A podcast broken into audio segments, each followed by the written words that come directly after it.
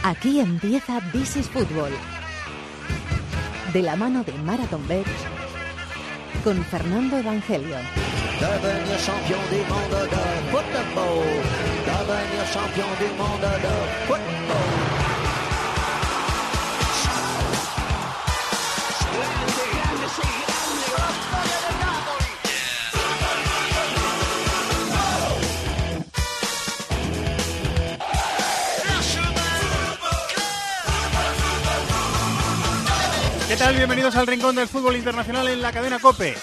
This is Fútbol capítulo número 372 con algunas cosas que tratar, por ejemplo, el equipo que lo ha ganado todo en Inglaterra. Todo lo que había juego en el fútbol inglés de primera división se lo ha llevado el Manchester City, la Supercopa de Inglaterra, que no es un torneo oficial, el mes de agosto, después la Copa de la Liga, después la Copa después la liga, mejor dicho, y este fin de semana la Copa, con un 6-0 goleada ante el Watford.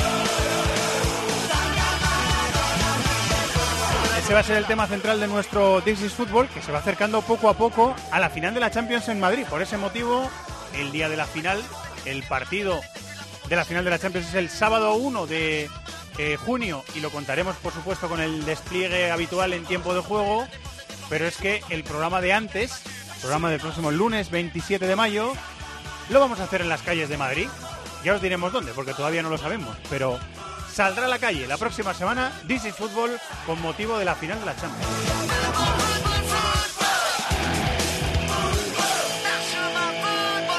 Muchas cosas que tratar. Mientras tanto, está Chatoya llamando como un descosido en la central de producción del programa. Están Jorge Zarza y también está José Colchero en la dirección técnica del programa. Aquí arranca el Rincón del Fútbol Internacional en COPE que se llama This is Football.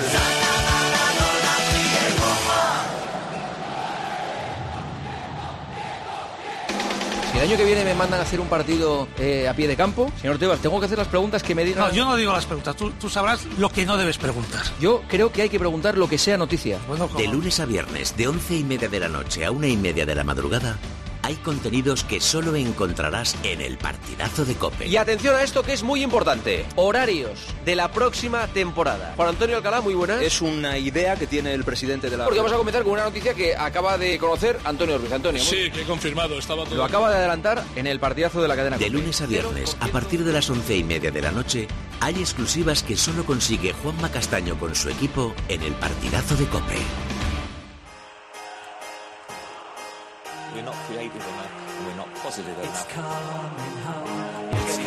Pasión por el fútbol internacional. This is Football en COPE.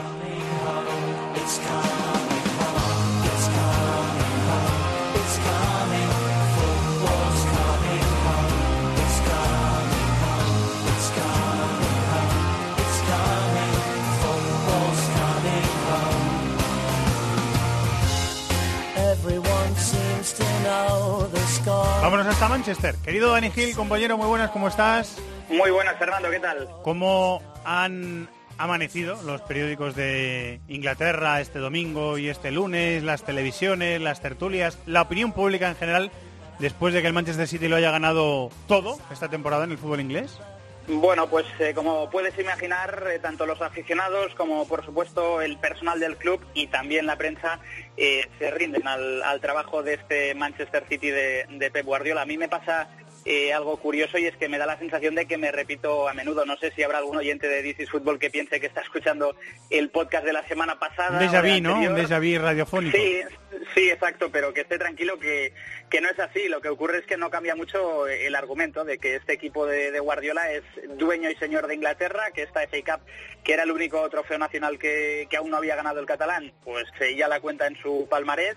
Solo le falta la Champions en, Inglaterra, es la gran asignatura pendiente, pero por lo demás eh, estamos hablando de, una temporada brillante con el póker de títulos que empezó en, eh, en verano del año pasado con la Community Shield, eh, con la Carabao Cup después, Premier League.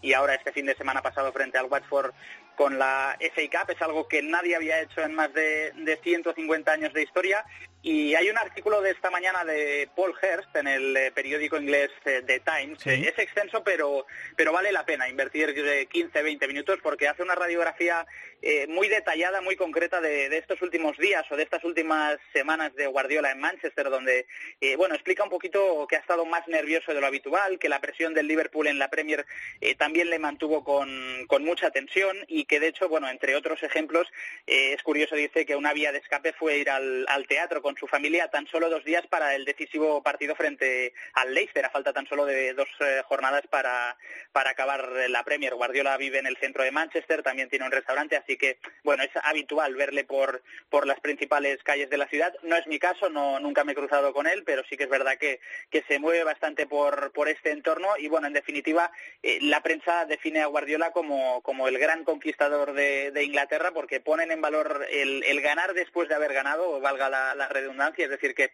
ha de alguna manera esquivado esa posibilidad de, caer en la autocomplacencia en esta tercera temporada. Y lo más importante, Fernando, eh, más allá del qué, más allá de los títulos, creo que por fin en Inglaterra eh, empiezan a valorar el cómo, el camino y, en definitiva, la, la, forma con la que este Manchester City eh, ha maravillado esta temporada. Eh, hubo muchas veces en la primera temporada de Guardiola en Inglaterra que las las flash interviews, las entrevistas de la tele que tienen los derechos después de los partidos, el monotema era, vas a seguir manteniendo tu apuesta, pues el equipo está sufriendo, está perdiendo, y él todos los días, todas las jornadas, después de, de cada derrota o de cada traspié o de cada victoria, siempre decía lo mismo, eh, Dani, ya cambia el discurso, ¿verdad? En la opinión Sí, pública inglesa sobre Guardiola, porque aquí, La al ri- Mm. a- eh, eh, en realidad, perdona Dani que te interrumpa, aquí tenemos una... eh, bueno, es, una- es un personaje muy polarizado, como pasa con otros personajes del fútbol español, como Casillas, como Mourinho, etcétera. Todo lo que rodea a Real Madrid y Barça en algún momento de, de su historia está muy, polar- muy polarizado y es un personaje muy polarizado. En Inglaterra no tanto, ¿no? En Inglaterra lo ven con No. un poquito más de distancia. No tanto, lo ven con, con más distancia, efectivamente. La primera temporada es verdad que las preguntas fueron recurrentes sobre, sobre el estilo, sobre la forma, sobre la mirada que tenía eh, Pep Guardiola hacia el juego. Es verdad que a raíz de los malos resultados de, ese primer año, eh, varios periodistas, en, como dices, en varias ruedas de prensa, prácticamente eh, semana tras semana cuestionaron eh, el estilo y si no tenía un plan B, eso que de que se habla tanto a veces, de tener una alternativa. Y en ese sentido Pep Guardiola fue, fue contundente, dijo que no, que su alternativa, su plan B, era recoger las cosas e irse para casa, que él eh, tenía la intención de triunfar con ese estilo, lo mantuvo, fue firme en esa, en esa opinión, en esa valoración y la verdad es que dos años después ahora nadie discute al técnico catalán en Inglaterra. Se marcha Company a Ujú. jugar y entrenar las dos cosas a la vez al, al Anderlecht, el gigante del fútbol belga del que salió, y como la prensa eh, somos animales voraces y después de los eh, títulos estamos ya elucubrando con quién va a llegar, quién va a salir, ya se están hablando de nombres propios de apenas unas horas después del, del, del triplete. Bueno, como dices, eh, creo que es una de las grandes noticias, la del adiós de Company después de, de 11 temporadas, de cuatro títulos de la Premier League, entre, entre otros títulos. Y como dices, anunció su marcha al Anderlecht. Eh, bueno, mm, yo lo- las últimas informaciones que he leído, digo informaciones, aunque también podría destacar rumores, eh, se habla de, de Harry Maguire, del eh, Leicester, también un futbolista que había sonado el pasado, sí, eh, había, senta- había sonado el año pasado, el verano pasado, para el Manchester United. A mí no me acaba de convencer eh, la opción de que el Pep Guardiola esté pensando en Maguire.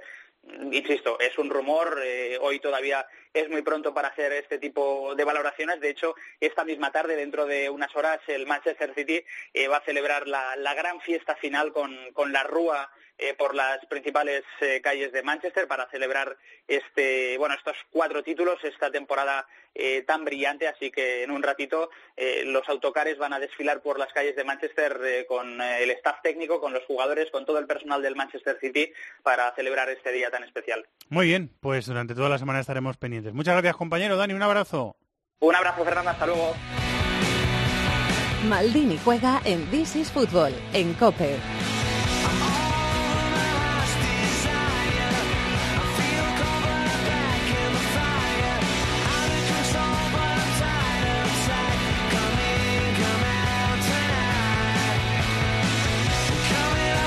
Querido maestro Mundo Maldini, hola Maldini, muy buenas, ¿cómo estás? Hola, ¿qué tal? Muy buenas, fenómeno. Aquí estoy ya esperando esta semana en la que empieza el Mundial Sub-20, como hablábamos ayer en el programa. El jueves, ¿no? El jueves, el jueves hay dos partidos a las creo, seis o seis y media, creo confirmarlo, pero el jueves empieza, hay cuatro partidos al día y, bueno, además ya nos pilla en una etapa en la que tenemos más tiempo para verlo, porque ya, ya solo queda cuando acabe, eh, bueno, eh, tenemos la final de Copa el fin de semana que viene, y luego queda la, la final de Champions y el Europa League, pero son dos partidos, así que tenemos tiempo de ver y disfrutar este Mundial Sub-20 como, como creo que merece el acontecimiento. Mundial Sub-20 de Polonia. Se juega En Polonia, sí.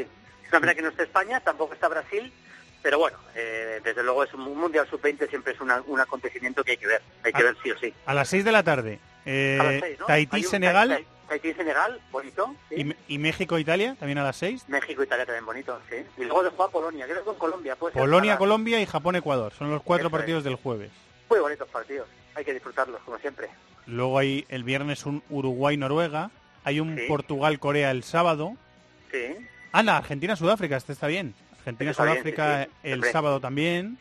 sí, sí, sí, hay, mucho, hay, hay muchísimos jugadores. Mira, tengo aquí, ahora voy a empezar a repasar, ya están las listas en la página de FIFA, en la oficial, ya están todas las listas de los equipos y ahí voy a empezar a mirar a ver jugadores. Por ejemplo, Almendra, tengo muchas ganas de ver, al chico argentino. Oh, Bueno, Almendra me gusta mucho. Hay muchos jugadores para ver, muchísimos jugadores para ver y, y para, para Medio disfrutar centro, y- ¿verdad, Julio? Medio Sí, centro. sí, sí, sí, sí, está Maroni también, por ejemplo, en Argentina. Tengo aquí la lista de Argentina. Está Centurión, de Argentinos, no confundir con el Centurión de Racing, por supuesto. Está Almendra, como decíamos. Está Gonzalo Maroni, un chico que, que ha estado en talleres este año jugando muy bien. Hizo un gran sub-20.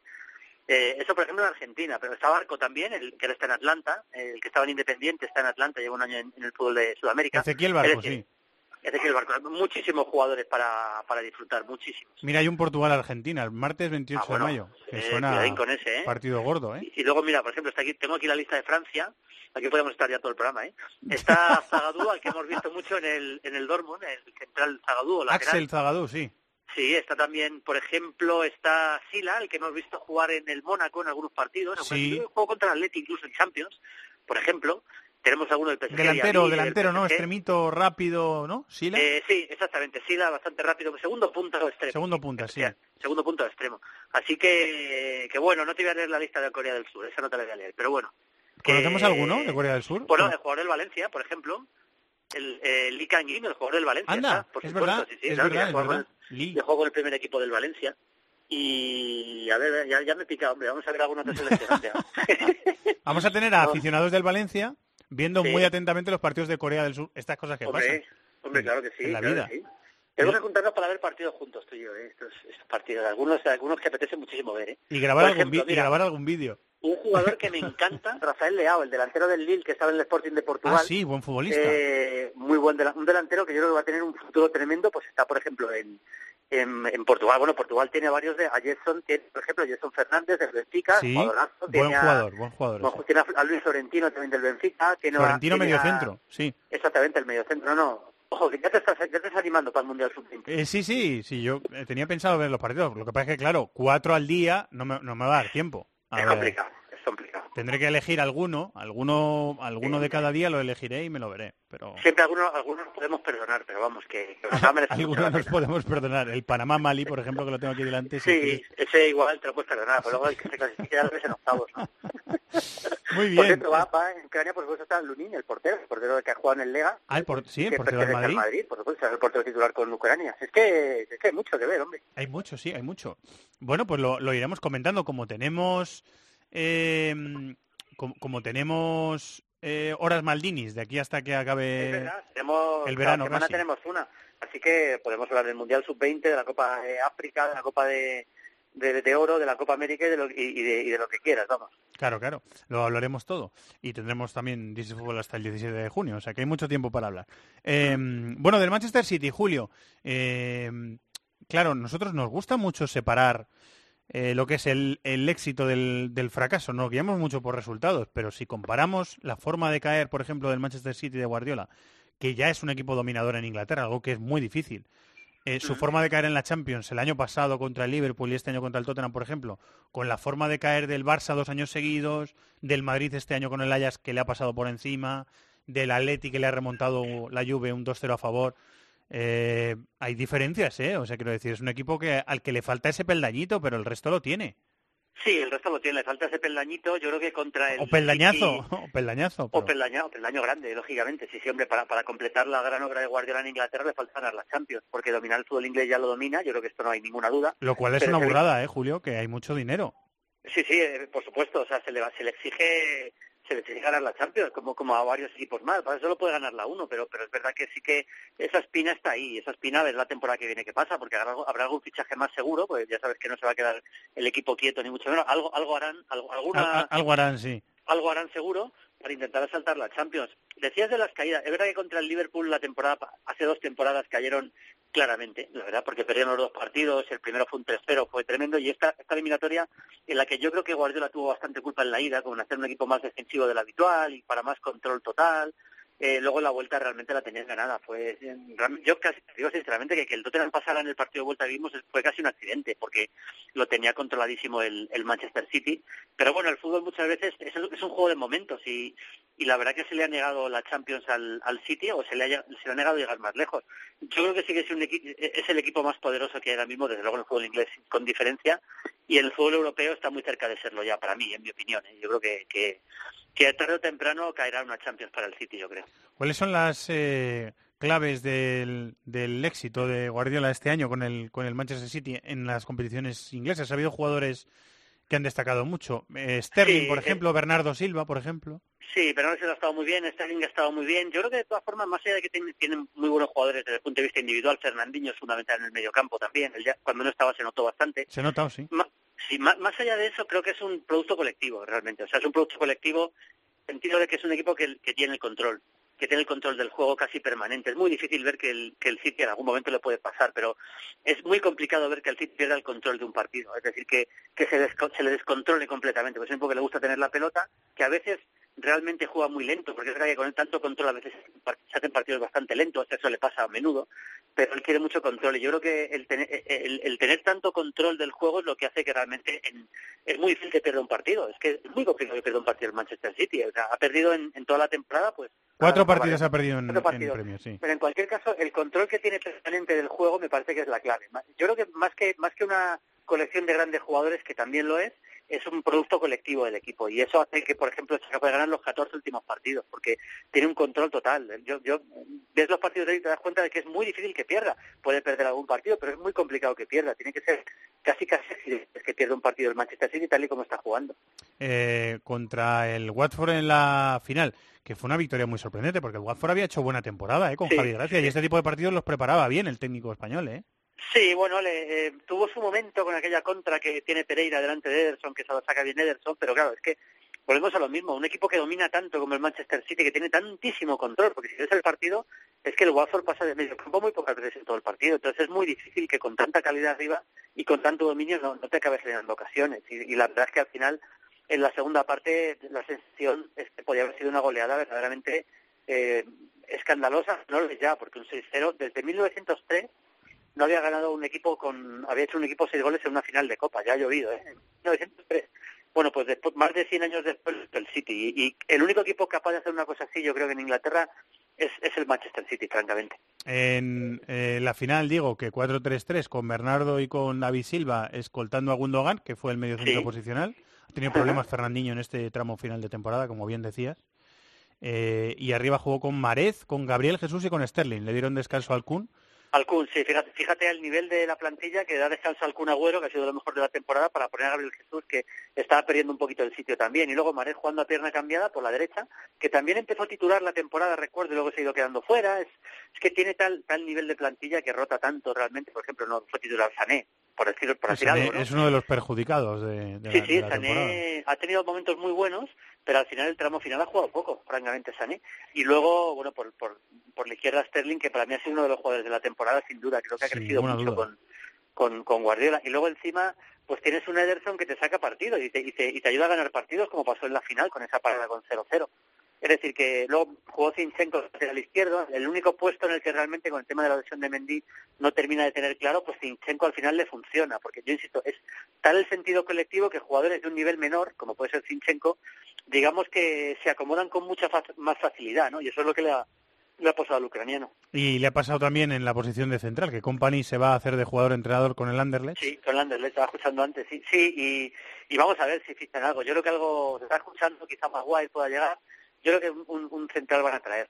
Que por cierto, los centrales es lo que lo que peor se le está dando a Guardiola, el- el- porque es verdad que el, eh, entre Stones que no ha terminado de funcionar, o también ya ha estado mejor, pero pero al final Laporte ha sido titular indiscutible, pero yo creo que ha hecho una buena liga, pero yo creo que Sí, la sensación quizá que de es los centrales central- ha sido el más el, Sí, más, re- sí, el sí. más regular, por decirlo Bueno, el más así. regular seguro, porque ha sido indiscutible, pero quiero decir, es verdad que ha cometido pocos errores, ha cometido errores graves, pero pero aún así me da la sensación de que el City, el único puesto que tiene que reforzar o que puede reforzar de verdad es el centro de la defensa y supongo que lo hará.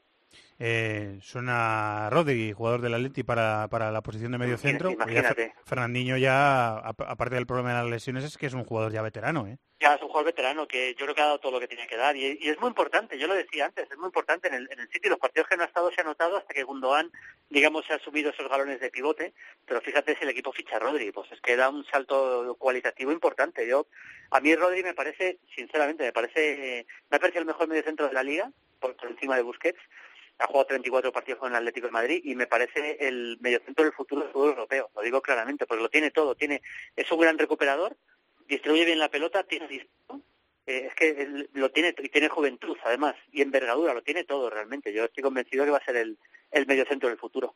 34 años tiene Fernandinho, ¿eh? O sea que ya el relevo lo va pidiendo el Sí, jugador sí, del Manchester sí. City. Y eso que Gundogan, cuando llegó al City, Gundogan realmente yo estaba convencido que iba a llegar para jugar de, de pivote. ¿eh? Y al final se lesiona, no termina de entrar del Le ha todo. puesto algunos días, pero, pero Sí. ti- tiene un agujero ahí y él lo sabe. Guardiola lo sabe, sabe, que tiene... eh, sí. sí, probablemente medio centro y, y centro de la defensa, más allá de, además de que ha sido Company, tienen que ser los, los recambios del equipo, ¿no? Y yo creo que lo va a hacer, ¿eh? Yo creo que lo va a hacer. Seguramente el lateral izquierdo con Mendy cuando esté bien, pues no va a tener problemas, pero Walker tampoco en la derecha, pero por ahí va a llegar un poco el retoque para intentar asaltar una vez más la Champions. A ver si lo recupera Mendy, ¿eh? que es una es, eh, es una incógnita para Guardiola también. Sí, Costó sí, mucho bueno, dinero mí- y vamos a verlo. ¿eh? Costó mucho. A mí, yo, yo cuando le veía jugar, eh, desde luego estaba convencido que iba a ser el gran, el gran lateral izquierdo de los próximos años. Y sigo convencido de ello, pero tiene que, las lesiones le tienen que ayudar, porque sí, sí. Es que ha- han sido demasiados parones permanentes, lo defendí. Para un chico muy joven, que es un lateral muy joven todavía. Sí, sí. Eh, bueno, pues eh, seguiremos hablando de Sí, este y la temporada City. que viene, yo, lo digo ya, y, y no he terminado prácticamente esta, ahora en Inglaterra sí, pero falta por terminar partidos todavía. Yo creo que me parecería una sorpresa que el City no sea campeón otra vez de la liga. Es que me parece que tiene Bueno, el dominio del juego Eso está clarísimo. favorito, pero favorito indiscutible. Es más, es difícil que el Liverpool pueda repetir 97 puntos, es muy difícil. Y desde luego yo estoy convencido que el City va a volver a estar en torno a 98, 95, 100 puntos. En, e- en ese baremo se va a mover otra Ha hecho vez. 100 el año pasado, 98 este, pues vamos Pues, a ver. Imagínate. Mantener eso es una salvajada, pero es que es capaz Sí, de hacerlo el Manchester City, es capaz de tanto, hacerlo. Yo creo que lo va a hacer. Ya con 95 puntos es muy difícil perder la liga. O sea, es muy complicado. Lo hubiera perdido este año, pero 95 puntos prácticamente te garantiza el título en un año normal. Eh, creo que eso lo hace, lo hace, vamos, bastante, con bastante claridad el Manchester City. Y si le obligan, hará más todavía. Bueno, lo veremos y lo contaremos. Maestro, muchas gracias. Te veo esta semana por aquí. Un fuerte abrazo, crack. Hasta luego. Unsere Eltern sind schuld, sie haben uns in diese Welt entlassen, voller Angst, Hass, Lady Gagas und Massen von Estás escuchando This is Football en Cope. Auf Green Day ist geschissen. Meiner Meinung nach können sich alle Bands verantwortungsvollen Interviews geben. Meine Vor Pues llegó la victoria del Bayern este fin de semana, la goleada contra el Eintracht de Frankfurt, ese 5-1 y la fiesta con las despedidas de Robben y de Ribery. Séptimo título consecutivo para el Bayern de Múnich en Alemania, claro dominador de la liga, aunque lo tuvo que certificar en el último partido. Ha sido la primera vez en los últimos nueve años que la Bundesliga se ha definido en el último partido. Compañero de marca, Alberto Rubio, muy buenas. Hola, muy buenas, ¿qué tal? ¿Cómo estáis? Digo que ha sido eh, el claro dominador, no ha sido tan claro dominador, pero ha sido el dominador, sobre todo porque hubo un momento, Alberto, de la temporada que lo comentábamos, el Dortmund le sacaba nueve puntos al Bayern y, y el Dortmund se ha ido cayendo y el Bayern, con una segunda vuelta muy buena, ha podido revalidar el título otra vez.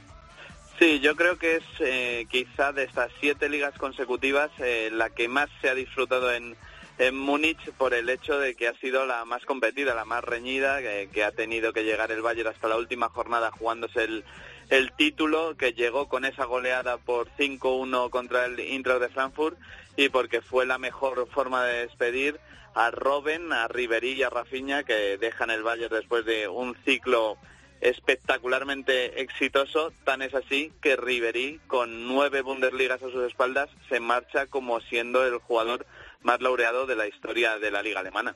12 temporadas eh, eh, Ribery, 10 Robben, han sido capitales, eh, Alberto, en un equipo eh, que probablemente haya, eh, hayamos visto con varios entrenadores, con también varias plantillas, pero algunos denominadores comunes, como por ejemplo Robben y Ribery, hemos visto a uno de los, de los Bayern más eh, dominantes o más poderosos de, la historia del club, que ya es decir, ¿eh?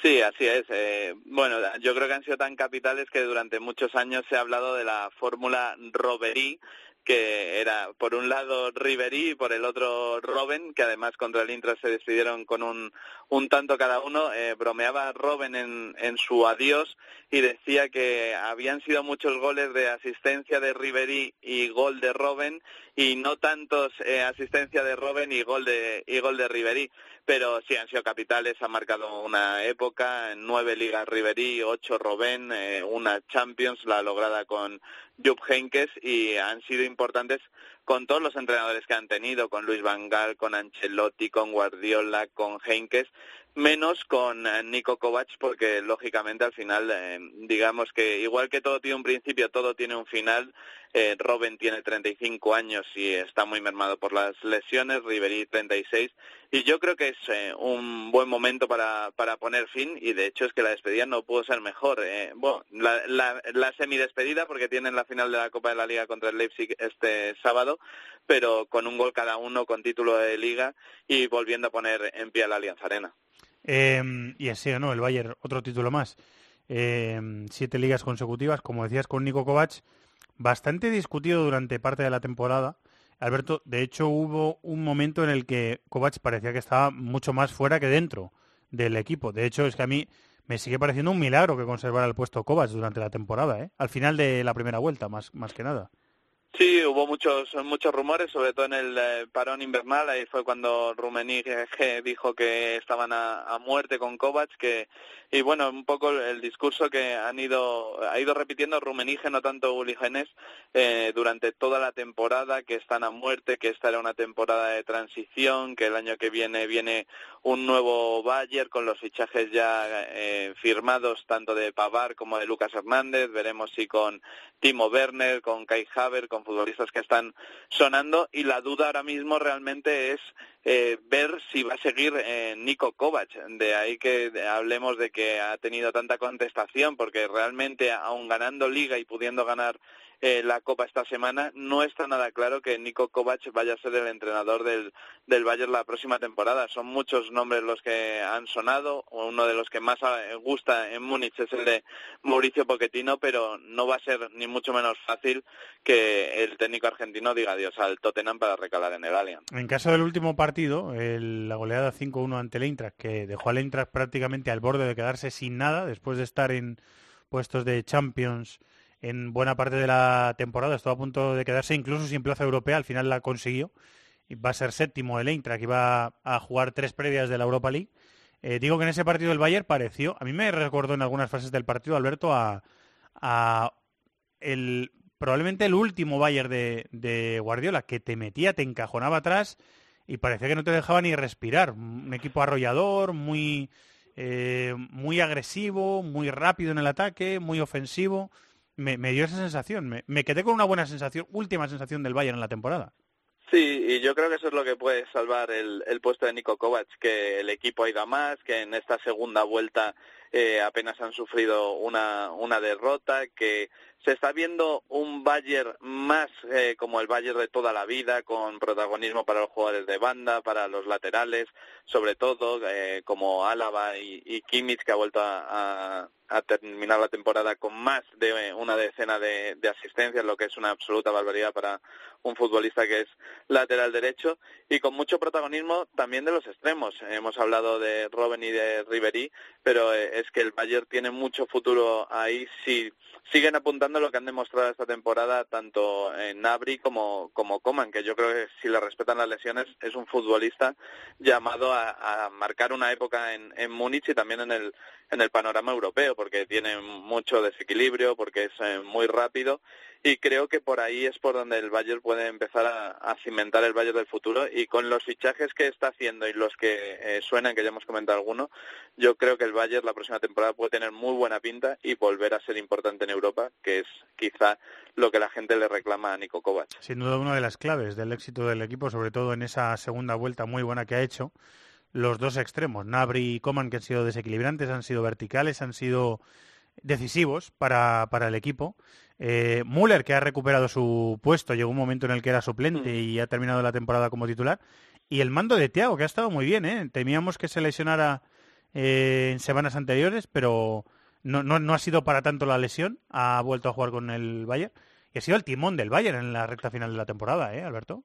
Sí, ha entrado Müller, como bien apuntabas, a costa de James Rodríguez, que ha terminado la temporada sin apenas protagonismo, y con un Tiago a muy, muy, muy, muy buen nivel. Eh, yo creo que Tiago es un futbolista al que si las lesiones le, le respetan, eh, puede ser uno de los jugadores más brillantes y determinantes de su puesto en, en Europa por su visión de juego, porque llega bien al, al área rival, porque si no se adorna demasiado puede mover al equipo muy muy muy rápido y dirigir esas transiciones eh, del Bayern, hacerle un equipo también vertical al mismo tiempo que, que dominador y creo que debería ser una piedra angular para el próximo técnico del Bayern, sea Nico Kovac o sea otro.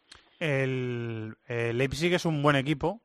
Eh, Muy bueno. ¿Y cómo ves la final de, de Copa entre los dos? Pues me estimula muchísimo esa, esa final de Copa porque eh, aunque el Dortmund ha sido eh, segundo de esta Bundesliga y yo creo que hay que eh, darle mucho mérito al equipo de Lucian Fabre, eh, más allá de que se haya desinflado en el tramo final de la temporada, creo que si hay un equipo que en el futuro puede estar cerca de eh, arañarle una liga al, al Bayern, yo apostaría más por Leipzig que por Dortmund. A mí es un equipo que, que me entusiasma por el estilo de juego que tienen todos los equipos de Red Bull, que son hermanos y están cortados por el, por el mismo patrón, porque son muy verticales, porque roban y te matan a la, a la contra y yo creo que además es el último partido de Ralf Rangnick en el banquillo antes de que llegue la próxima temporada Julian Nagelsmann y puede ser un extraordinario colofón para el Leipzig. La semana que viene lo contamos. Muchas gracias, Alberto. Un placer. Un abrazo.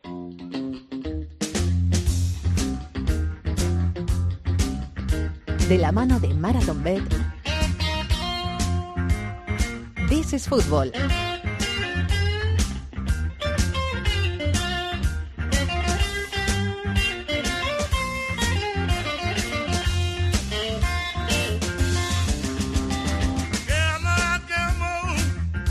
Vamos a apostar con los amigos de Marathon Bet, con David González. Hola, David, muy buenas. ¿Qué tal, Fernando? ¿Cómo estás? Tres partidos, tres apuestas. ¿Ese es el menú? Sí, ya va quedando poco fútbol, pero bueno, algo pudimos rescatar del, del fin de semana que viene. Vamos a empezar con el partido del que acabamos de hablar, precisamente, final de la Copa Alemana, ¿no? Sí, ya decían que iba a ser un partido bonito, nosotros también lo esperamos, a pesar de que los dos partidos que los han enfrentado este año solo han tenido un gol, ¿vale? O sea, 1-0 y 0-0 este año. Así que vamos a apostar a menos de 2,5 goles en el Leipzig-Bayern a 2,50. Muy bien. A 2,50 menos de 2,5 goles. O sea que marque que se marquen 0, 1 o 2 goles en el partido.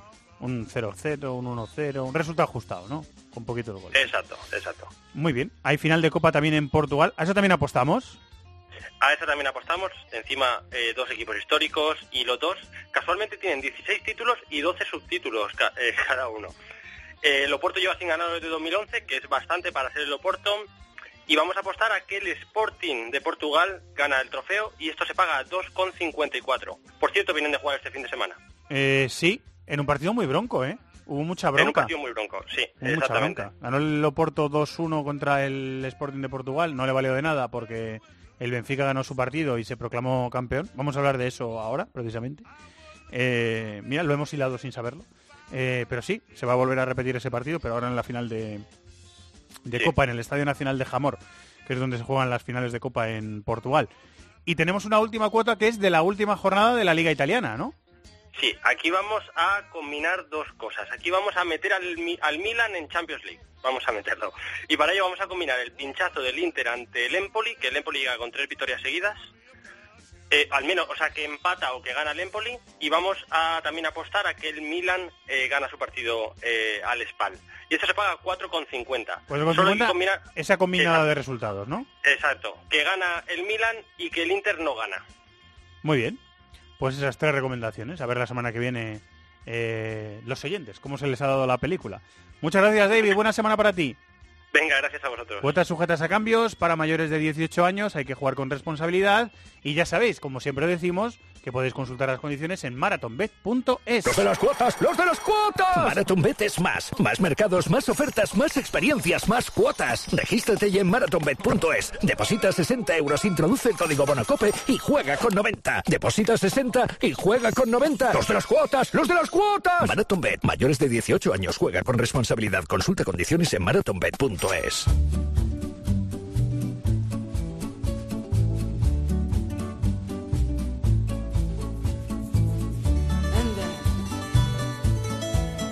Todo el fútbol internacional cabe en This is Football. Quero destino que eu não creia no destino. E o meu fado é nem ter fado nenhum. Cantá-lo bem, sem sequer o ter sentido. Senti-lo como ninguém, mas não ter sentido algum. Ai que tristeza esta. Vamos hasta Portugal, país eh, vecino, país hermano. Benfica 4, Santa Clara 1. Benfica líder y campeón, 87 puntos después de 34 jornadas. El Oporto se queda segundo a dos puntos. Cibercafeteros, Carlos Mateos, hola Charlie, muy buenas. Boas tardes, ¿no? Que Boa dicen tarde, en boa Portugal. tarde, Boa- boa amigo. ta- Boa tarde. Boa tarde también para el que está en Barcelona. Borja Pardo, querido abogado, buenas tardes. ¿Qué tal? ¿Cómo estáis? Eh, estimado Carlos, estimado Estimado, Fernando, estimado Borja. estimado, estimado. ¿Qué tal? Caru, ¿Cómo ¿no? Que dirían los brasileños. Caro. Caru Borja, ¿no? Claro, claro. Claro, Borja. Eh, vamos a acabar lusófonos, ¿eh? La sección, totalmente. Sí, no, eh, eh, eu falo un pouco de portugués, pero lo he olvidado completamente tamén. todo. Hace muchísimo, hace muchísimo que no hablo, la verdad. Lo tengo muy, muy esquecido, que dicen allí. Esto, esto que está sonando es eh, Ana Moura, que es la eh, resucitadora del fado, por decirlo así. Es la, artista que está haciendo ahora eh, canciones modernas con fado. O sea, Mejor el esto- fado del siglo XXI, lo podríamos llamar, esto. Mejor Pues, esto que la canción que llevó Portugal a Eurovisión, ¿eh? También te diré, que, la que ha sido de lo más comentado de, toda, de no todo me el festival. ¿eh? no me, fíjate, Un- si, un si lo he borrado rápido, que no que no, no me acuerdo de la canción. Un de tipo fado. vestido de egipcio, no, lo eliminaron en semifinales, o sea, ni siquiera pasó el corte. Ah, es verdad, es muy verdad. Eurofan, seguro que estuvo muy pendiente de Es eso, verdad, es verdad, es cierto, sí. Eh, bueno, Eurofans, que el Benfica se ha proclamado campeón de liga en Portugal, eh, con Alex Grimaldo, el lateral que fue del Barça en su momento, Borja, como una de las de las claves del equipo, sobre todo en ataque. Ha hecho muy buena temporada Grimaldo, ¿eh? Sí, ya la temporada anterior eh, despuntó, hizo una gran temporada, yo creo que esta todavía la ha hecho mejor, se ha consolidado. Y te digo la verdad, es verdad que laterales izquierdos, España de un tiempo a esta parte, ha producido muchos y buenos del mismo perfil, bajitos, ofensivos, mucho recorrido, muchos de ellos en formación eran extremos y los han reconducido a lateral. Y el problema de Grimaldo, o el, o el hándicap que tiene Alex Grimaldo, es que juega una liga que no es top 5 europeo. Pero objetivamente yo creo que en algún momento esta temporada merecía una llamada de la selección. Es joven. Y pensando también en clave barcelonista, que andan buscando un relevo para Jordi Alba desde hace tiempo, repito, yo creo que Alex Grimaldo era una opción más que válida, lo dejaron escapar. Y lo cierto es que Grimaldo, Rubén Díaz, eh, Joao Félix han cimentado un triunfo lisboeta, un triunfo del Benfica, que recupera la hegemonía en Portugal y que creo, no sé cómo lo veis, que es merecedor, eh, eh, ostentador de este título que ha ganado sufridamente, porque es verdad que ha estado el Porto hasta la última jornada, pero yo creo que con, con todo merecimiento. Una segunda vuelta eh, muy buena, Charlie. Hay que decirle a los eh, oyentes de This is Football que tengan eh, eh, niños o que incluso sean menores y estén en equipos de, eh, de fútbol y eh, haya parte de la temporada que les vaya mal, que estén en la primera vuelta un poquito tocados y con la moral baja, que se miren el, el Benfica de Rui Vitoria en la primera parte de la temporada y el Benfica de Bruno Lage en la segunda, que es que parecen equipos, si les cambiamos el nombre y el escudo, te parecen equipos distintos. O, o que fichan a Joao Félix también, que es otra opción, ¿no? Que yo creo que eso puede, puede ayudar. Sí, pero también, ¿eh? eso lo tienes o no lo tienes. Quiero decir, el talento natural de Joao Félix igual en tu equipo no lo tienes, pero puedes, puedes ser optimista porque mira cómo ha cambiado el Benfica. ¿eh? El, que me- el No. Benfica ha pegado un cambio entre enero y abril, por ejemplo. Es que las, las cifras son un, escándalo absoluto. Es que estaba mirándolo ahora mismo, de los últimos 19 partidos de liga, hablabas desde enero, pierden el 2 de enero contra el Portimonense, bueno, pues entonces han jugado 19 partidos de liga, han ganado 18 Es y han empatado uno. O sea, es una auténtica locura lo que ha hecho el Benfica y eso, por supuesto, le da muchísimo mérito al Benfica y le da más mérito también al Oporto eh, como subcampeón porque ha conseguido aguantar el ritmo de un Benfica que era que era imparable. no La verdad es que las cifras de la segunda, de la segunda parte de la temporada son un escándalo. Eh, eh, es difícil encontrar claves, ¿no? Hombre, evidentemente, pues salta a la vista, por ejemplo, el nivel que ha experimentado Joao Félix a final de temporada, pero una que quizás haya pasado más desapercibida y que además tiene que ver con ese partido del Portimonense es que eh, Jonas, que era el hombre que había sido el, referente del Benfica durante los últimos años, eh, ese partido del, del Portimonense acaba expulsado, ¿no? Luego engancha un par de semanas, tres de lesiones y a partir de ahí deja de tener eh, ese papel de referencia que había tenido en, en épocas anteriores. ¿no? Yo creo que se ha producido un relevo generacional. Sí. Eh, Jonas ha cargado durante muchos años con el peso del, del Benfica y ahora ha quedado, por decirlo de alguna forma, en un segundo plano. no Ha seguido marcando goles, pero ya no es ese jugador eh, que ha sido clave en años anteriores. Tiene 35 años, han llegado además Sí. los jóvenes mostrando un potencial enorme y yo creo que eso es clave. Y luego, claro, esto es fútbol ficción, ¿no? Pero a mí me- se me saltan las lágrimas pensando en lo que podía haber sido este Benfica con este Jovic, ¿no? Eh, evidentemente, eh, Pues sí. claro, es, es- es otra cosa, ¿no? Pero, pero hubiera estado muy bien. hubiera Es Joao Félix Seferovic, la delantera titular del, del Benfica. Que te digo una cosa, Charlie, me ha llamado la atención. No, claro, no estoy dentro y hay cosas que se me escapan. Eh, ni sigo la liga aquí en Lisboa de cerca, leyendo los periódicos todos los días y viendo la tele y viendo los partidos enteros. Hay cosas que se me escapan indudablemente, pero me da la sensación de que eh, Jonas tiene muy buen rollo con Joao Félix, que podría no ser así, porque Jonas es un eh, es un es un gran veterano, es un futbolista ya consagradísimo, un delantero que tiene muchísima experiencia y que no tiene por qué asumir el papel de suplente, pero en, en imágenes que les he visto, en cuando se han abrazado en goles, cuando ha entrado desde el banquillo eh, Jonas y le ha dado alguna asistencia a Joao Félix o cosas así, me da la sensación de que tiene muy buen rollo y de que eso a Joao Félix le ha podido venir muy bien también, ¿eh? los consejos de, de- de Jonas. No, sí, igual ha sido también, igual yo, eh, Jonas ya ha entendido eh, el papel, o sea, yo creo que también, eh, vamos a ver, No es, no fácil, ¿eh, Charlie? No, no todos No, no, los no, no, veteranos no. lo hacen, ¿eh? No, no es nada fácil, no es nada fácil, y las cosas como son, y eso habla muy bien de Jonas, ¿no? Pero quizás también Jonas, eh, vamos a esto es hablar de fútbol ficción también, pero quizás ha sentido una liberación, ¿no? Porque es que durante muchos años es que ha sido el, el referente, el hombre sobre el que cargaba todo el peso del Benfica, un jugador como Jonas, que acordados en el Valencia, tampoco era una estrella en el Valencia, y que ha evolucionado en el Benfica y ha llevado al Benfica a seguir en la pomada. Entonces, yo entiendo que, que evidentemente no es fácil y podía haber pasado del tema, y pero a lo mejor hay gente que encuentra la gratificación también en eso, ¿no? En, en la sensación de haber hecho bien su trabajo y de contribuir a que, a que en un futuro eh, los demás también lo hagan, ¿no? Y además eh, pienso también una cosa, yo no sé si van por ahí los tiros de Jonas, ¿no? Pero al final es un jugador de 35 años, eh, su carrera evidentemente va en declive, no sé si le quedarán dos, tres años de fútbol, y tampoco le interesa probablemente salir mal del Benfica, porque al final él ha hecho, se ha labrado ahí una historia, se ha labrado un, un- una, una figura bueno, de leyenda, leyenda es una palabra mayor, ¿no?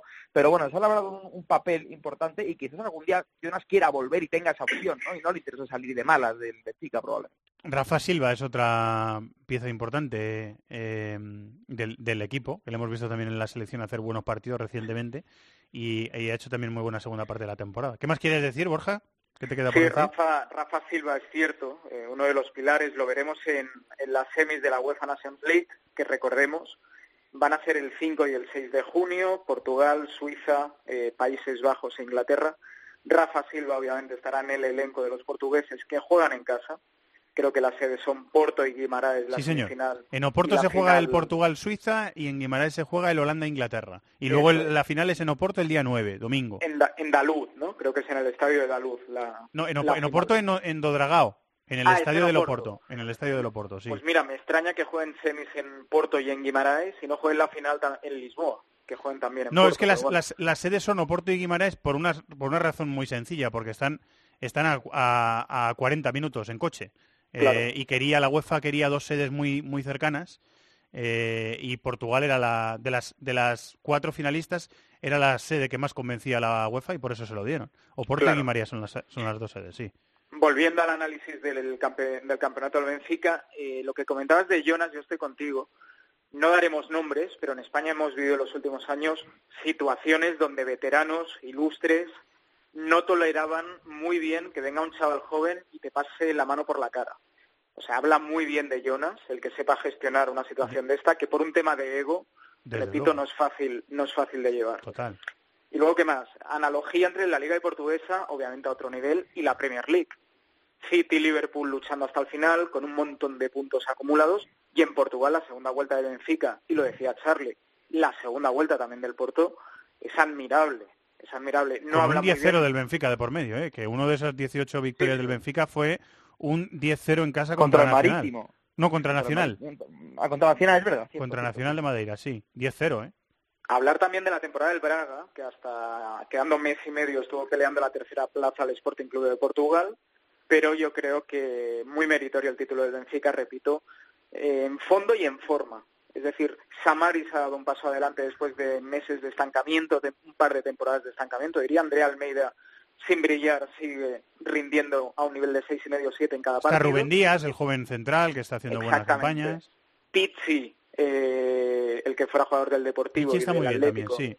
también ha hecho una temporada muy regular. Y recordemos que Adel Tarab, el marroquí, ex del verdad. está en el Benfica, Benfica, sí. no le han dado mucho protagonismo, la verdad. Mucha gente que sigue el fútbol internacional pensará, Tarab es el que me pillaba yo en el Pro Evolution o en el FIFA, el mismo, ese, que estaba totalmente eh, abandonado a la, ma- a la vera de Dios, bueno, pues está integrando la plantilla del Benfica y repito, no ha tenido un gran protagonismo. Sí, Eduardo Salvio, a veces de titular, a veces desde el banquillo.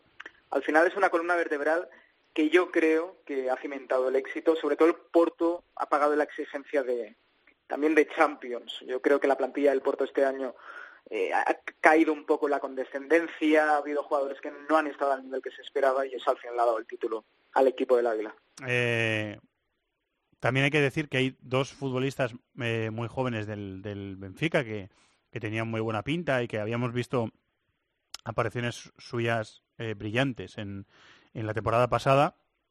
El portero es Vilar, que ha desaparecido eh, prácticamente casi del equipo. Y Krovinovic, el serbio, que a mí me gusta mucho, un interior muy interesante, que se lesionó y eso ha frenado su progresión. Vamos a ver si la temporada que viene se quedan, a ver si se quedan primero en verano y la temporada que viene forman parte de un equipo que va a jugar eh, Champions. Le vamos a ver directamente en la fase de grupo de la Champions al Benfica y también al Oporto.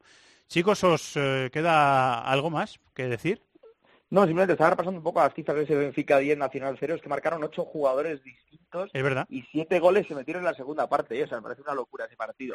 No, más allá de eso, eh, más allá porque me, me, me queda atrapado un poco en ese resultado, eh, de Loporto, bueno, pues decir, eh, a la gente que lo pueda ver, eh, que vea el gol que marcó Herrera, ¿no? El último gol, el último servicio por decirlo de Golazo, alguna sí, señor. de Loporto, es un golazo auténtico, el jugador que probablemente, tal como parece, veamos el año que viene en el Atlético de Madrid. Y luego, una cosa que habíamos dejado pendiente la semana pasada, el dato friki que habíamos comentado, y seguro que a lo mejor alguien dirá, oye, ¿cómo quedó aquello? Eh, jugaron el Tondela y el Chávez ese partido por el por el descenso. Ah, es verdad. Y fue y fue una locura de partido, ¿eh? Porque a los 15 mi- a los 27 minutos, a los 15 minutos ganaba el Tondela ya 3-0, a los 27 ganaba 4-0, bueno, un partido donde los defensas se caían, un partido muy extraño. Eh, marcó el Chávez dos goles antes del descanso, o sea, se fueron al descanso 4-2. Eh, tuvo el Chávez ocasiones eh, para, para ponerse 4-3, para meterse en el partido y al final ganó el Tondela 5-2, así que el Tondela es quien se queda en, en primera liga. Y luego otra cosa muy muy muy poco relevante, pero me parecía importante decirlo, al que pensara eh, que el Benfica eh, iba a pasearse contra el Santa Clara, que iba a ganar con comodidad, que lo hizo, el Santa Clara fue digno rival, ¿eh? tuvo ocasiones, o sea, el Santa Clara limpió su nombre, ¿eh? metió el 4-1, fue a por el balón a las redes, a lo mejor era todo mucho teatro, pero tuvo ocasiones, plantó cara y, y eso habla bien del Santa Clara que podía haberse dejado llevar, como también lo hizo el Sporting, que también yo creo que fue digno rival del, del Porto. que felicitar a Miguel Ángel Méndez y a Antonio Cordón, que el Tondela se ha salvado y el eh, eh, grupo chino, el grupo inversor en el que están trabajando, Antonio Cordón es el director deportivo de ese, de ese grupo, eh, el, responsable deportivo, por decirlo así, eh, pues la temporada que viene estarán en primera y podrán seguir eh, trabajando con ese equipo. Muy bien, Borja, ¿algo más? Sí, muy rápido. Informa a Bola que en el último partido de Liga Andaluz había emisarios de la Secretaría Técnica del Atlético de Madrid observando no solo a Joao Félix, que suena fuerte como hipotético recambio de Griezmann, sino a Alex Grimaldo, del cual hablábamos al inicio, y del propio Rubén Díaz.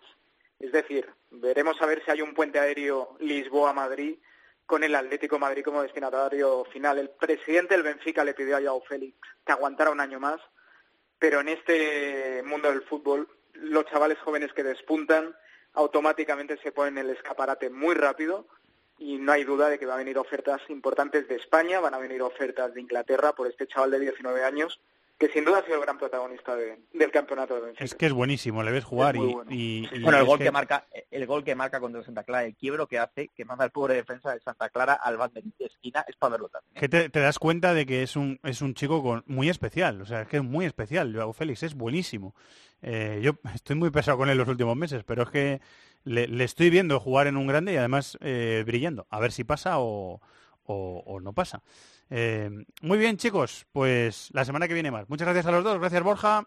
Un abrazo, que vaya bien. Gracias, Charlie. Un abrazo. Gracias a vosotros. Un abrazo.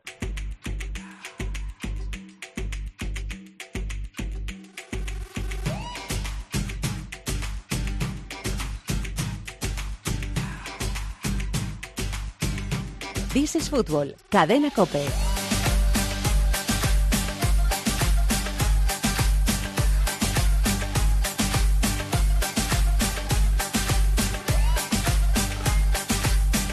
Ha elegido este tema el experto en músicas turcas de DC Fútbol, que es Antonio Pérez del Castillo, para saludar a Tony Padilla. Hola Tony, muy buenas, ¿cómo estás? Hola, ¿qué tal? Aquí bailando al ritmo. ¿Te gusta? Oye, esa imagen sería para verla, ¿eh? Tony en, su, Tony en su despacho, o donde estés, que no sé si tú estás en tu despacho o no estás en tu despacho. No tengo despacho yo. ¿No tienes despacho? Que no, yo soy un... Pero tío, si eres el, je- el je- eres el redactor jefe de deporte Pero, del claro, diario, pues- ¿cómo no vas a tener despacho? Porque los jefes de sección están al lado, en la misma mesa de los redactores, todos juntos. Ah, sí. O sea, no, eres, el- eres un jefe tipo Paco González, que no quiere no quiere despacho, quiere No, lo- no los quiero. yo lo- lo- mezclarse con el, con el pópulo, como ¿no? Bueno, porque hay, hay que, estar- hay, que estar con tu equipo, ¿no? Es, es como un capitán, qué bien, Tony, como el macho. capitán de un equipo que Qué bien en me caes, tío. Cada vez me, caes, cada vez me caes mejor. Cada semana me caes mejor, ¿eh? La única forma de reconocer mi sitio es por la de la, la de memeces que colecciono y guardo, que, que parece que tenga el síndrome de Diógenes. Tengo incluso colecciono gallinas de peluche que regaló una vez gallina blanca. ¿En, en serio? mi sitio de trabajo es un sitio bastante friki. Bueno, no se puede ser perfecto, amigo. Estás muy, estás muy mal de la cabeza, nos caes muy bien, pero estás muy mal de la cabeza. No pasa nada, nos pasa a todos. No pasa, no pasa nada. Eh, te, te queremos mucho igual. Eh, gracias, gracias. Bueno, Galatasaray ha ganado la Liga Turca este fin de semana en un duelo directo con el Istanbul Basaksehir. El equipo de Erdogan, que yo estuve todo el domingo pensando que la imagen del señor que había en- al lado del logo de BIN eh, Sports Turquía era de Erdogan y resulta que no. Me has aclarado tú hoy que no era Erdogan, ese señor. No, no, era, era, era Ataturk. Ataturk. el padre de la, de la patria turca moderna. ¿no? Recordemos a Ataturk, que es militar y político que cuando se desmembró el Imperio Otomano después de la Primera Guerra Mundial, él de alguna forma rec- recuperó el orgullo de los turcos porque iban a despedazar Turquía, en el Imperio lo despedazaron, pero también incluso Turquía en mil trozos, y luego hubo la famosa guerra con los griegos, que los griegos invadieron Turquía, y Ataturk ganó esa guerra y consiguió de alguna forma que se hiciera respetar Turquía, y sentó las bases del nuevo Estado turco que eh, se modernizó abriéndose a Europa. Por eso abandonaron el alfabeto árabe, por eso escriben con caracteres occidentales, porque lo- así lo designó Ataturk, por eso crearon una estructura de Estado más o menos democrático, más moderno, parlamento, derechos de mujeres, eh, una persona que mm, de alguna forma también estuvo en contra de que el Islam tuviera tanto poder, eh, secularizó el Estado y es el padre de la, de la Turquía moderna. Eh, Mustafa Kemal Atatürk se conmemoraba pues la- eh, esa fecha, por eso la, la televisión en Turquía, todos los canales al lado del logo tenían una, una banderita turca en la cara de Mustafa Kemal Atatürk y en el campo se vieron muchas eh, muchas pancartas recordando, eh, recordando eso y era significativo, eh, porque como decía Atatürk una de las cosas que hizo es dar mucho poder al ejército y apostar por un Estado más secular y a Erdogan se le acusa de ser islamista moderado. Hay la figura de, cómo gestiona el legado de Ataturk, que es, que es muy sagrado para los turcos, a veces es espinoso para Erdogan, y era un partido muy politizado, porque lo decías tú muy bien, Fernando, lo hemos contado muchas veces. El Istanbul Basaksehir, este equipo que podía ganar su primer título de liga, no tiene casi hinchas, es que no existen. Es un club creado porque así lo ha querido el, gobierno ah, de, Erdogan, en parte porque así demuestra su poder, en parte se dice también para castigar a los, a los tres grandes clubes de Estambul, a Fenerbahce, Galatasaray y Besiktas, porque cuando hubo, hubo hace algunos años protestas contra el gobierno de Erdogan, los hinchas de estos equipos se posicionaron, se posicionaron bastante en contra y ahora, y recordemos que hace poco el partido de Erdogan perdió la alcaldía de Estambul y él ha ordenado que se repitan las elecciones. Se tienen que volver a repetir de forma polémica. Se ha, se ha, fijado una fecha que es, en, que, es, que es vacaciones porque él considera que así que tiene más opciones que la gente esté de vacaciones y no vote, pero eh, el, el, el, candidato político opositor que ganó las elecciones y que tiene que volver a ganarlas, ya ha sido aclamado en dos estadios de Estambul, el del Galatasaray y el del Besiktas sobre todo. Así que es un partido muy politizado porque la gente dice es que te has creado un club de la nada con, con, con, con tu dinero, este vas a exigir, y el otro el último partido en casa es que habían habían 2.000 personas y se, se están jugando el título de liga, no tiene hinchas, vas a exigir es un barrio de nueva creación donde donde tiene es uno de los feudos de Erdogan, pero que la gente que acaba de llegar y por tanto tampoco no tiene mucho mm, mucha tradición y era un partido muy muy bestia porque se puso por delante el, el Basaksehir. ¿Sí? Ahí hubo un momento que, que, era campeón de liga, uh, el gol tuvo que ir a, a, al bar, eh, Sakir, el, el colegiado, y, en, eh, y, me, y, y, no sé, hay una cosa, una imagen que es brutal. Yo nunca había visto stewards de seguridad, guardaespaldas, sí. vigilando el bar. Sí, sí, Al lado sí, del bar había como, como dos cordones ahí de, de tipos porque los Es que jugadores... el partido, Tony, para Shakir fue muy difícil de pitar, Muy ¿eh? difícil. Tuvo que ir cuatro veces al bar. Uh, dos goles anulados a Galatasaray por fuera de este juego y en el gol del Basaksehir y luego se pre eh, eh, en la celebración del gol se produce una pelea que acaba con eh, Emanuela de Bayor que recordemos que está jugando en el Basaksehir Sí. eh, cayendo por los suelos por un trompazo que le pegó un jugador suplente del Galatasaray y remontó el Galatasaray que fue muy superior en el segundo tiempo con un golazo de Feguli de chilena y por tanto es otro título de liga de Fatih Terim, pero para es que el problema que tenemos es que para explicar bien lo que es la realidad del fútbol turco necesitaríamos ser muy didácticos y mucho tiempo, porque bien decíamos que la relación no parece, parece que no es buena, ¿verdad? Entre Galatasaray y Basaksehir por Sí. lo que decíamos. Iba a ir ahí. Pero a la, pero a la vez el estadio del Basaksehir Exacto.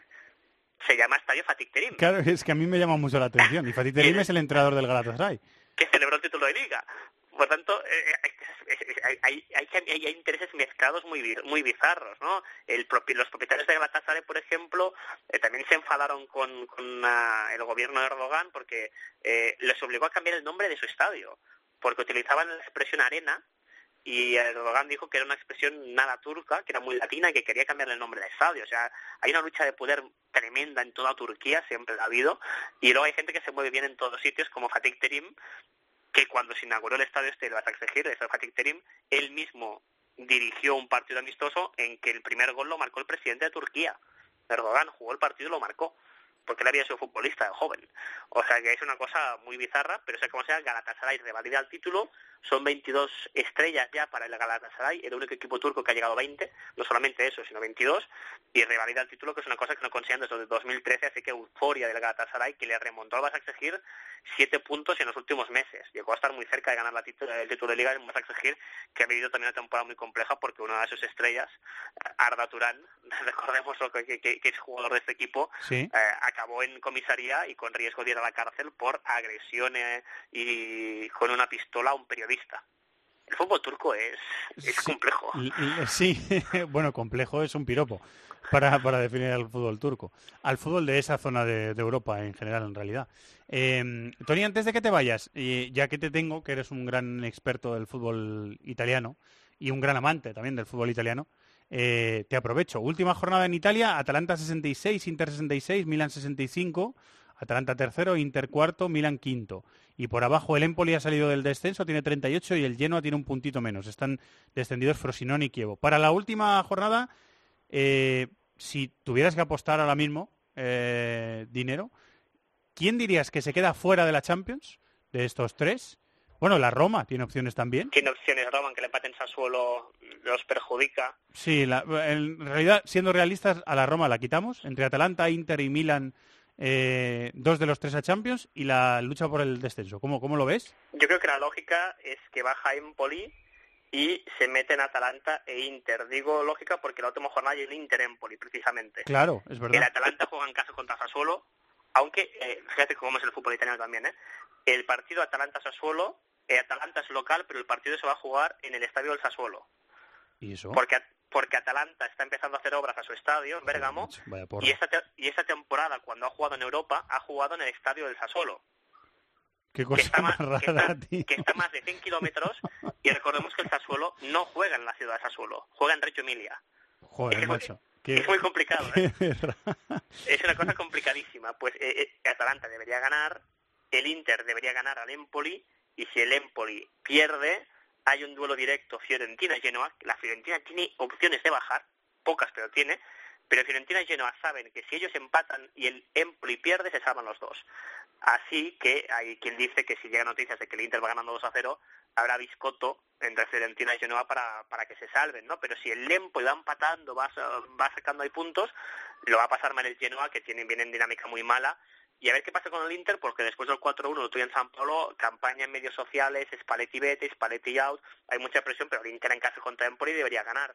Y eso daría opciones al, al, a, a ver al Inter en, Champions. Si el Inter pincha, el Milan se mete en Champions ganando en Ferrara la Spal, que puede hacerlo, pero insisto, es que le- la presión en, en los dos equipos de Milán es muy mala. ¿eh? Uno se va a quedar fuera porque yo creo que Atalanta va a ganar seguro, así que la, la DEA, la Atalanta se va a meter en, en Champions por primera vez en, en su historia y uno, un equipo milanés se va a quedar fuera. La lógica es, que se queda fuera el Milan, pero ojo al ambiente en el Inter, que es muy malo después de ese 4-1 en, en San Paulo contra el Nápoles y con esta campaña para que Spalletti se vaya. Si lo aprovecha el Empoli, el Empoli se salva y un histórico del Genoa se va a seguida. Muy bien, pues eh, lo sabremos esta semana. No lo has hecho aposta, pero te ha quedado una sección muy bizarra esta, semana en This is. ¿Cómo me gusta? Y me gusta un poco. Con, con lo- Polémicas varias, estadi- estadios raros. con lo cual, muy bien, muy bien, muy bien, muy satisfactorio. Eh, amigo, muchas gracias una vez más. Gracias a vosotros. Vamos a cruzar el charco, venga. ¡Los de las cuotas! ¡Los de las cuotas! MarathonBet es más. Más mercados, más ofertas, más experiencias, más cuotas. Regístrate ya en marathonbet.es. Deposita 60 euros, introduce el código Bonacope y juega con 90. Deposita 60 y juega con 90. ¡Los de las cuotas! ¡Los de las cuotas! MarathonBet. Mayores de 18 años. Juega con responsabilidad. Consulta condiciones en marathonbet.es.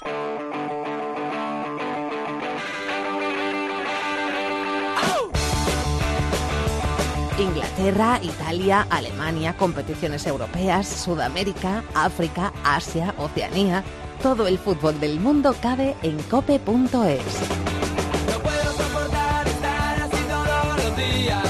Nueva York, amigo Ariel Judas, ¿cómo estás? Hola Fernando, ¿qué tal? Muy bien, muy bien por aquí. ¿Qué tal la semana? ¿Todo bien? ¿Mucho lío?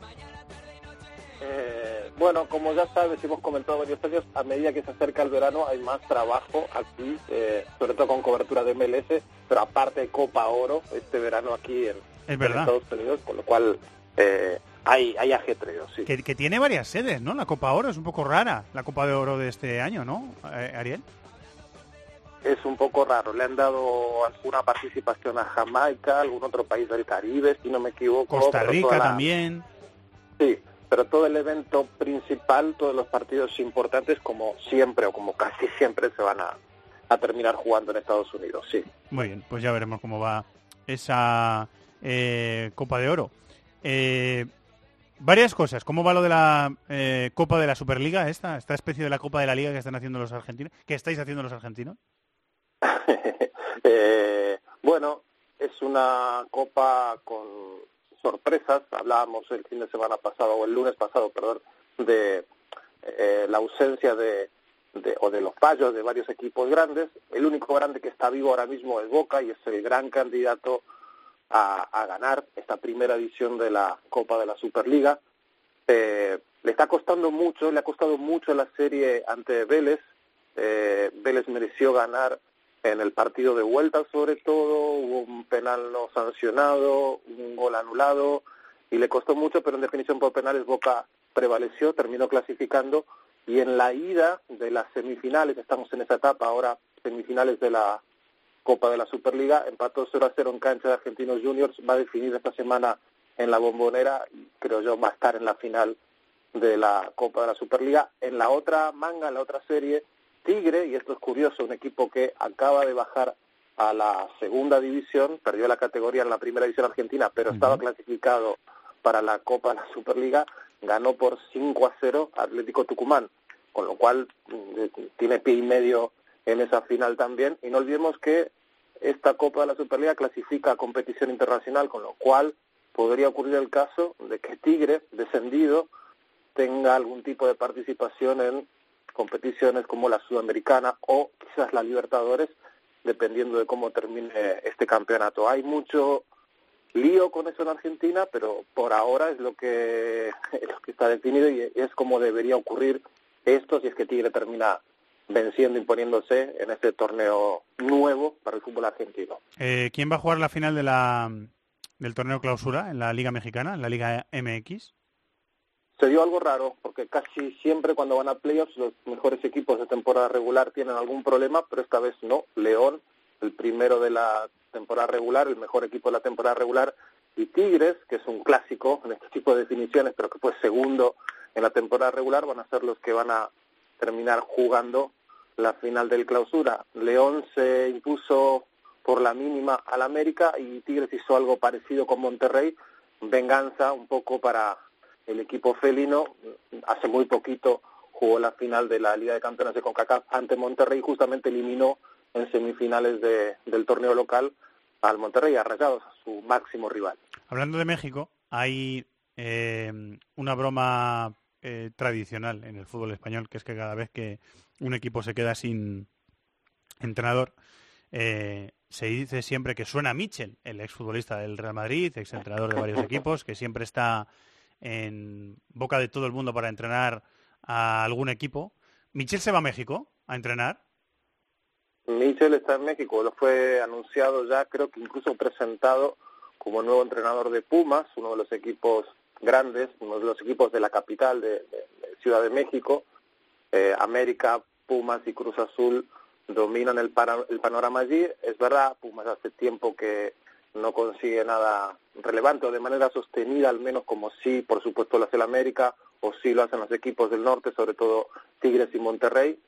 Eh, pero bueno, no deja de ser un equipo fuerte, con, con un presupuesto relativamente importante y que tiene aspiraciones, como, como suele ocurrir con, con clubes de la capital. Y reitero, es un equipo con, con, con historia, con prestigio, Pumas, con lo cual es un desafío interesante para Michel. Eh, y la última cosa, Ariel, es que ha habido una noticia luctuosa en el fútbol boliviano, ¿me dices? ¿Puede ser? Sí, eh, se jugaba ayer una jornada, el domingo, una jornada de, de, la temporada de Primera División allí en Bolivia y un árbitro murió, se desplomó y no, no lo consiguieron recuperar. De hecho, falleció prácticamente en el acto en el partido entre Always Ready y Oriente Petrolero. Oriente Petrolero es un equipo grande del fútbol de Bolivia, importante. Se murió, se desplomó durante el transcurso del juego. Víctor Hugo Hurtado es el nombre del, del árbitro, 32 años, y se vuelve a poner otra vez el, la atención, la mira en, no diría las condiciones, pero sí el, clima y la geografía en, que, en, donde está Bolivia. Poco se puede hacer contra eso. Hay muchas sedes, muchos estadios a altura, altitud extrema, y, eso termina muchas veces generando ese tipo de desgracias. Evidentemente tampoco hay un control demasiado riguroso de las condiciones físicas y médicas de futbolistas y de árbitros y probablemente por, por eso hoy estemos comentando esta noticia desgraciada.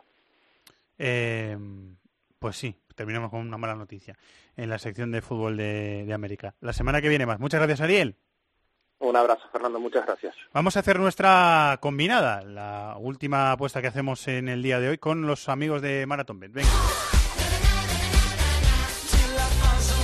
Como siempre, tres resultados de tres partidos que los miembros de este programa David de la Peña lo ha dejado delegado, ¿verdad que sí, Chato? Sí, y además ha, dicho que apostemos a Italia, a la pelea que hay por entrar en ¿Qué le gusta a Italia, David? Eh? Y le hemos hecho caso. Los, o sea, los tres partidos de Italia. Sí, eso es. Empiezo con el mío. Venga, dale. Atalanta-Sassuolo.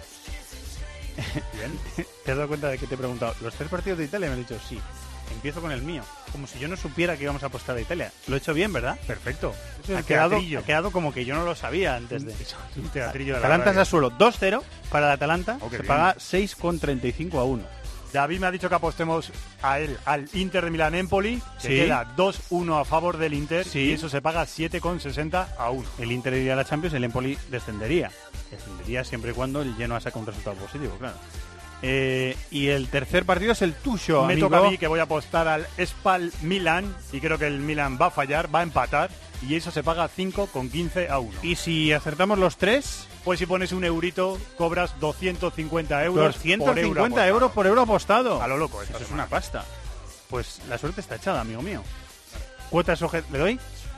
¿Lo quieres decir tú? Lo digo yo. Cuotas sujetas a cambios para mayores de 18 años. Hay que jugar con responsabilidad y podéis consultar condiciones en marathonbet.es. Los de las cuotas, los de las cuotas. MarathonBet es más. Más mercados, más ofertas, más experiencias, más cuotas. Regístrate ya en marathonbet.es. Deposita 60 euros, introduce el código Bonacope y juega con 90. Deposita 60 y juega con 90. Los de las cuotas, los de las cuotas. MarathonBet, mayores de 18 años, juega con responsabilidad. Consulta condiciones en marathonbet.es. Bueno, chato, pues estamos terminando. Está a punto de empezar en el estadio de Teherán el Persepolis Al-Sad, grupo D de la Liga de Campeones Asiática.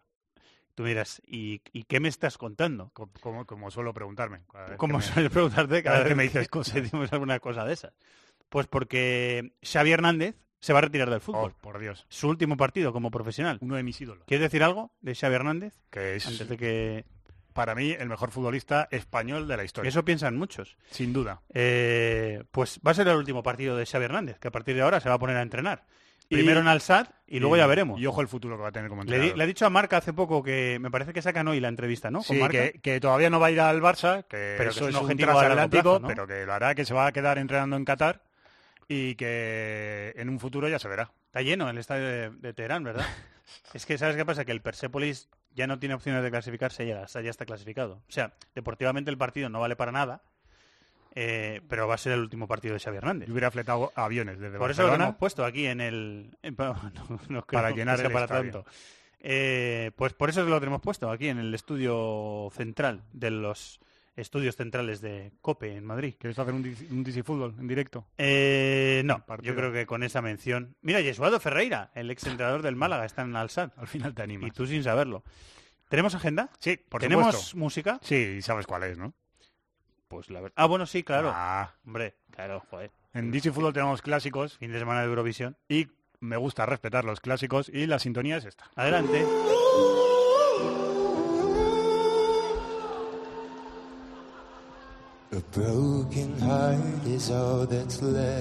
Dijo Dani Senabre en tiempo de juego que es un poquito rollo Coldplay esta canción. Estoy de acuerdo. es verdad, tiene estilito. Pues ganador de Eurovisión de este año. Mira, fíjate. El holandés. eh, Salvador Sobral, el portugués, ganó con una canción súper sencilla, muy, muy... Estilo Estaba esta. él solo, muy vocal, muy estilo esta, sí. Estilo esta. Sí, sí, sí, sí. El mundo de Eurovisión. Pues aquí la tengo. Un poquito rollo Ed Sheeran, ¿eh? El, el rollo Ed Sheeran triunfa. ¿Qué tal Madonna? ¿Cómo fue la actuación de Madonna? La primera canción, creo que canta Like a Player. Lamentable. Y es una de las cosas más lamentables que he visto, ni, ni yo jugando al SingStar, que mira que canto mal, es horrible, horrible. Y la segunda canción un poquito mejor. Pero ¿Sabes que Madonna es del Benfica? Sí, es Porque verdad. el hijo de Madonna juega en el Benfica. Juega al Benfica. Te lo escuché una vez en tiempo de juego que lo contaste. Digo, por hilar, por hilar esto con el fútbol, de alguna forma. ¿Tienes la agenda delante? Venga, no te voy a contar. En ¿Me la Italia, última Ya jornada quedarán poquitas cosas, ¿no? de Liga, última jornada de Liga en Italia, muy poquitas. La pelea por la Champions, ya hemos dicho, Atalanta Sassuolo, Inter Empoli y Spal Milán por el descenso, Fiorentina Génova e Inter Empoli. En Alemania, final de Copa, ya lo hemos hablado con Alberto, Leipzig, Bayern de Múnich el sábado a las 8 en Francia. También la última jornada se juega el viernes a las 9 y 5. Eh, es, rara, que es raro que se juegue una última jornada un viernes. Y falta por, de- por decidir el descenso. El Dijon, que es el que está en descenso ahora mismo, tiene 31 puntos. Juega en casa contra el Toulouse. El Caen está en promoción con 33 y se enfrenta al Burdeos. Y el Amiens, que está fuera con 35 puntos, se enfrenta al Guingamp. Y por último, también lo hemos comentado, final de Copa en Portugal, Sporting de Lisboa. Oporto, sábado a las 6 y cuarto. Se, se juega toda la jornada de la Liga Francesa en viernes. El viernes a las 9 y 5. Los 10 partidos. Qué raro. Sí. Habrá algo el fin de semana, ¿no? Algo habrá. Qué raro. Pues ahí te lo dejo. Con, con esa duda nos quedamos reconcomiéndonos toda la semana. Por cierto, dicen que eh, a lo mejor a la final de Copa va Casillas con el equipo. No, evidentemente no va a jugar. No, el- a, acompañar, a acompañarles. Eh, es. pues hombre, sería un detalle, ¿no? ¿no? Sería una buena noticia. Antes de que él anuncie su retirada, que nos estamos anticipando todos a anunciarle hasta que no lo diga él, no se va a retirar. Le va, a Tiene cost- que- le tiene va- que decir él. le va a costar decirlo. Eres, eh, muy fan de Juego de Tronos, que ha terminado este fin de semana. Eh, cero.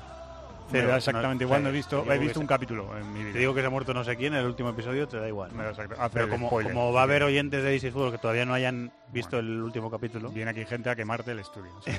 joder, no creo que sea para tanto. Pero no, no voy a decir nada, porque no lo he visto. No lo he visto y no sé lo que pasa. Bueno, pues nada, Chato, muchas gracias. ¿eh? Adiós. Hasta la semana que viene.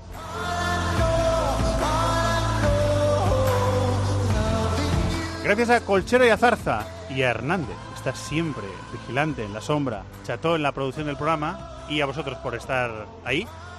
Eh, durante toda la semana programación deportiva en COPE, como siempre, y lo que siempre decimos, la mayor oferta en podcast, la radio española. Muchas gracias a todos por estar ahí. Hasta la semana que viene. Adiós.